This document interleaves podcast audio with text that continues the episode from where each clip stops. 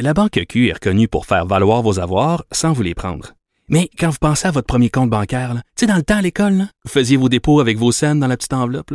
Hmm, C'était bien beau. Mais avec le temps, à ce compte-là vous a coûté des milliers de dollars en frais, puis vous ne faites pas une scène d'intérêt.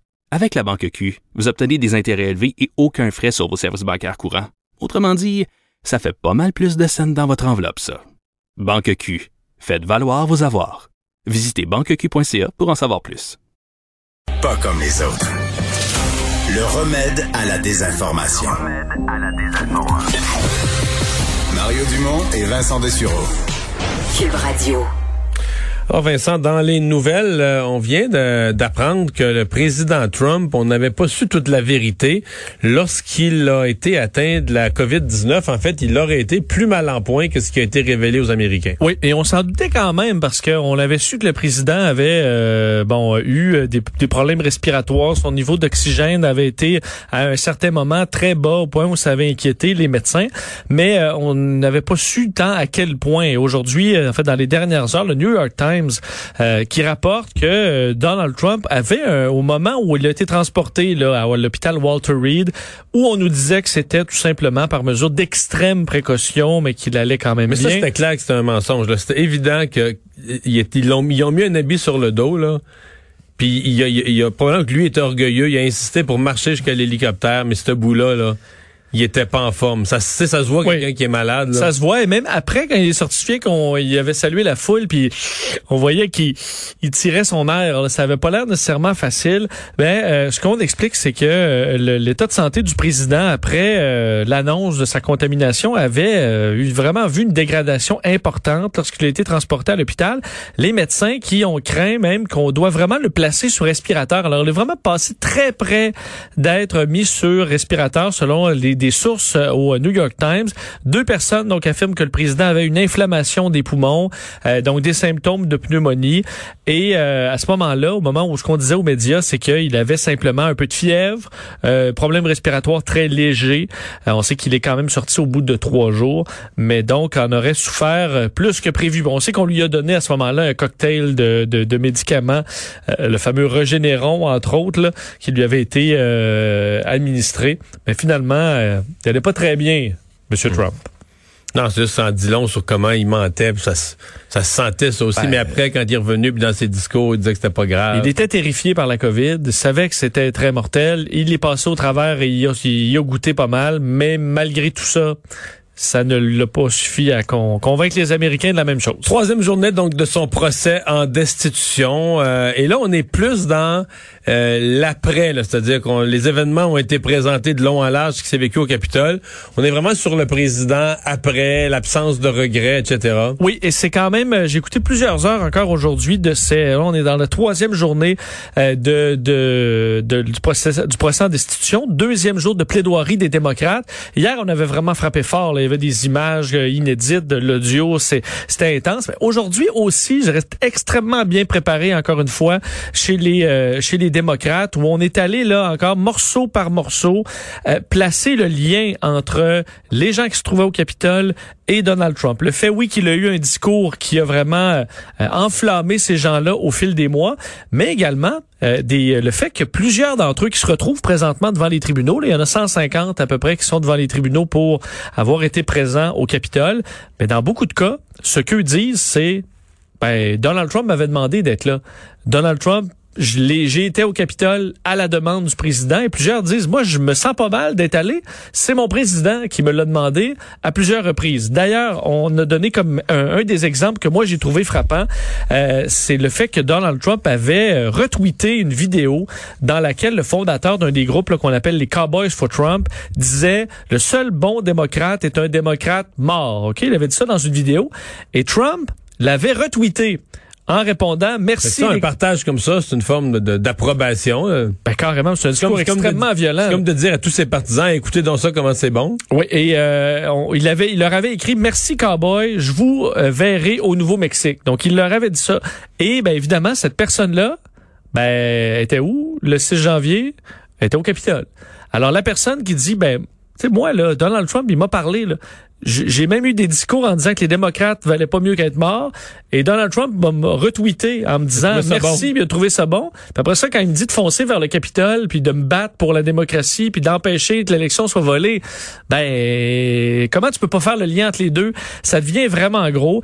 Euh, on est revenu sur donc quatre ans de rhétorique euh, violente, entre autres sur des événements aussi passés comme les euh, incidents de Charlottesville. Chaque fois que Donald Trump a réagi, le fait que jamais il a dénoncé des groupes violents. Entre autres, l'événement de la gouverneure du Michigan, là, Gretchen Whitmer, qui a été victime ah, d'un plan. Euh, oui, un plan pour carrément l'enlever et la tuer. Et lorsque ce plan a été déjoué par les policiers, plan qui était très avancé, ben Donald Trump, lui, euh, n'a pas condamné les gestes. Tout ce qu'il était, euh, ce qu'il a dit, c'est qu'il était fâché que la gouverneure ne l'ait pas remercié, lui, parce que, selon lui, c'est ses policiers, là, ce qui n'était pas du tout le cas, là, mais qui avait empêché. Alors, lui, ce qu'il voulait, c'était tout simplement de se faire remercier expliquait que la raison pourquoi ces gens-là voulaient ça, c'était que le confinement, ils n'étaient pas d'accord Oui, il en avait rajouté une couche. Il l'avait descendu, euh, dans, évidemment, en propos.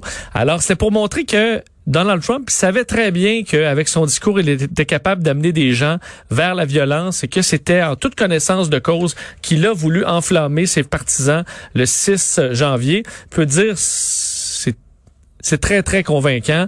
Et pendant ce temps-là, les républicains, on sait qu'il y en a qui ont réagi assez fortement à certains extraits qui semblaient ébranler, même si on pense pas qu'on va ébranler assez, mais on rend la session très douloureuse pour les républicains. Oui, j'ai écouté, j'étais quand même curieux. Je suis allé voir, euh, puis il y avait des entrevues hier soir euh, de, républicains qui défendent Trump à Fox News. J'étais quand même curieux de voir, peut toujours curieux dans une affaire comme ça, de voir, mais qu'est-ce qu'il leur reste comme argument? Et, et j'ai avoué que c'est, c'est, Il reste pas grand-chose. Non, il reste pas. Évidemment, l'argument facile, c'est de dire que c'est l'inconstitutionnalité de toute la démarche. Mais techniquement, le Sénat a voté que c'était constitutionnel. oui, cette question-là, elle est réglée. Mais ils disent qu'ils vont voter quand. Je comprends. Comme tu dis, comme ils se rallient pas à ça, ils disent que tout ça est inconstitutionnel. Mais sinon, là, d'abord, il y, a deux arguments. Il y en a un qui veut que le président, c'est un peu comme si toi, tu allais mettre le feu. Euh je sais pas, là, tu, tu voulais du mal à quelqu'un, tu voulais te venger de lui. Il reste dans un bloc appartement, tu mets le feu dans son appartement. Puis là, tout le bloc brûle. Puis il y a des décès dans, y a des, décès dans les autres appartements du bloc. Tu dis, ouais, mais moi, je voulais pas. Je voulais juste faire un petit feu. Je voulais juste faire un petit feu dans son appartement, là, pour boucaner ses affaires à lui, pour le punir parce que je l'ai mais je voulais pas que tout le bloc brûle. Ouais, mais là, T'as mis le feu, man. C'est ça qu'ils disent. Ils disent que Trump, lui, a parti ça jusqu'à un certain point, là, une manip, que, les gens soient choqués qu'il fasse une manip, mais il pouvait pas, lui, là, contrôler qu'il allait aller si loin. Il aurait dû parler à chacun d'entre eux, là. Ben, ça, c'est l'autre argument.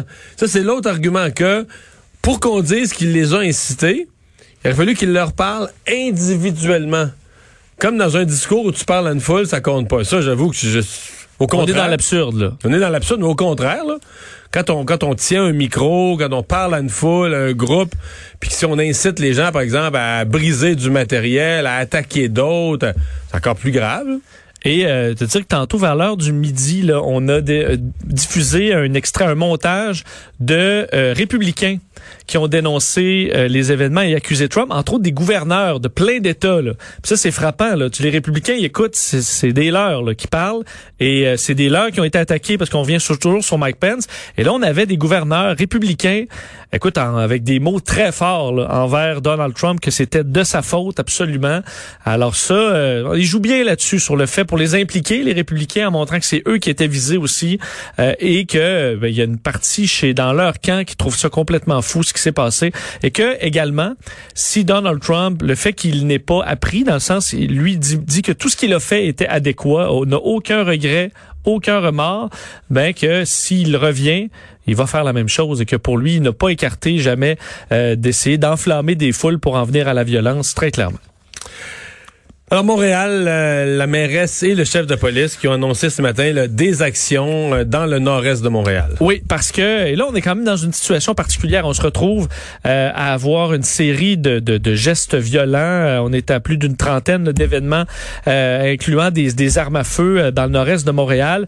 tout ça arrive dans la situation, la triste affaire Camara qui a mis, veut pas un froid entre Valérie Plante et certains policiers. Là, les deux se sont retrouvés aujourd'hui.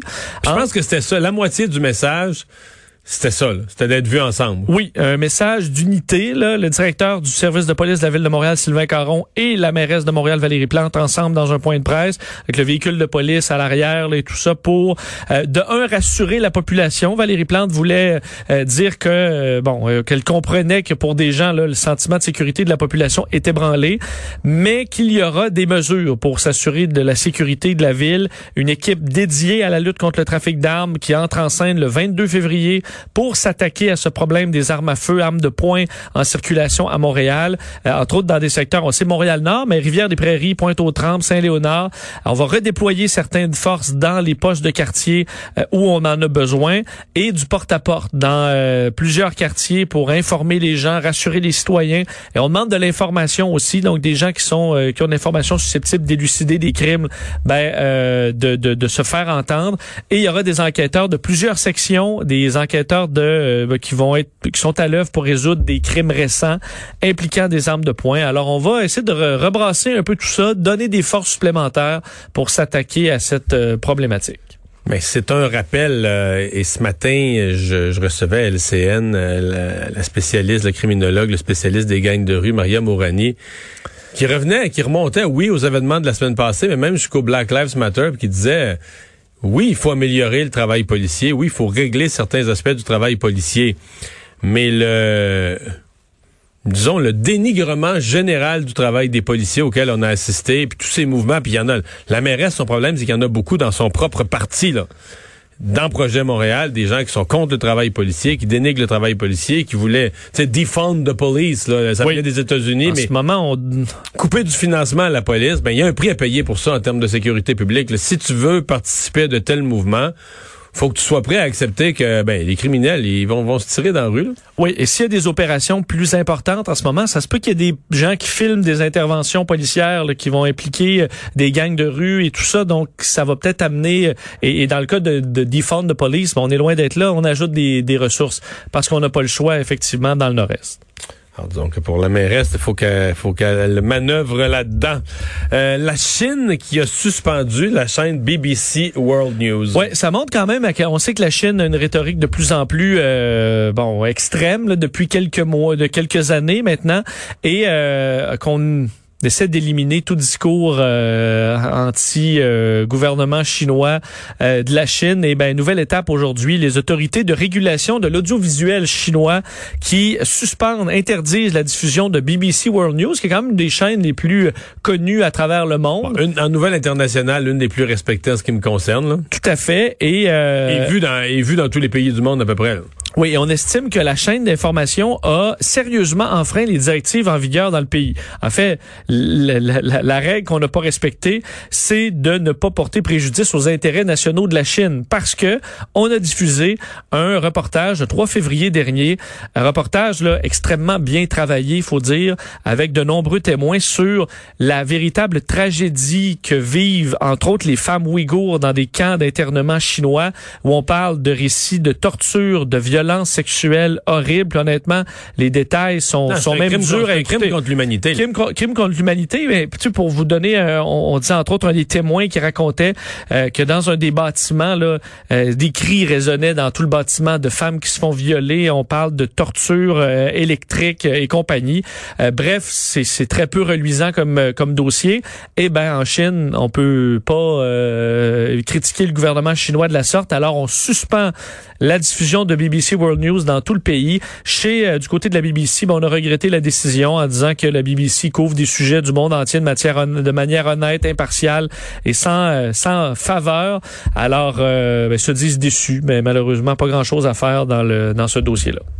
Chasse à l'homme euh, dans l'anodière. Oui, c'est quand même assez rare de voir un genre d'histoire-là. C'est euh, une évasion? Eh ben, en fait, euh, c'est un détenu qui purge une peine pour meurtre, alors un dossier quand même important, qui, qui, a pris la fuite dans un établissement, faut dire, à sécurité minimale. Alors, on n'est pas dans quelque chose nécessairement où c'est très difficile de se sauver, mais il l'a fait hier à Saint-Alphonse de Rodriguez. David Everett Alexson, 51 ans, a été vu vers 18 heures quittant les locaux de son centre centre, là, du centre de guérison euh, au euh. Donc, il était plus dans une maison de transition, là. C'est là une fin de peine, peut-être. Exactement, c'est ce que je pense aussi, puisqu'on n'a pas tous les détails. On sait qu'il purge une peine pour un meurtre au deuxième degré, euh, deux chefs, un euh, de, également accusation d'incendie criminel, évasion de garde légale, voie de fait contre un agent de la paix, bris de, de prison avec intention, d'introduction par infraction avec intention.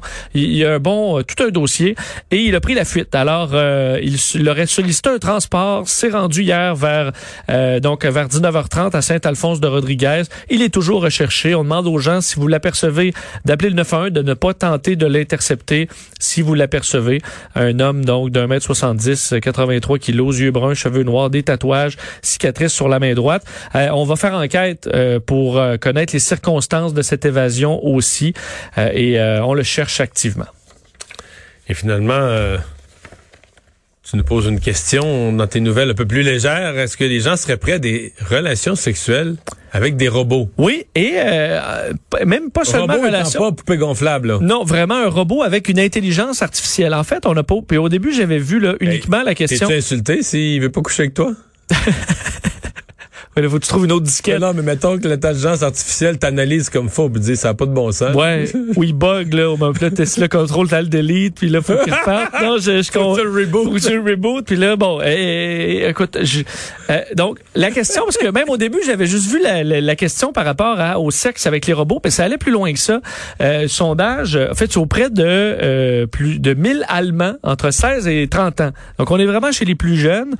Euh, à leur demander si, admettons, t'as un robot euh, qui est programmé pour combler tes désirs et pas seulement sexuel un robot qui fait pour être gentil puis euh, il va t'accoster le football et il va aimer le football euh, alors vraiment un robot conçu pour tes besoins est-ce que c'est possible pour toi de tomber amoureux de ce, cette blonde ou ce chum là qui est un robot?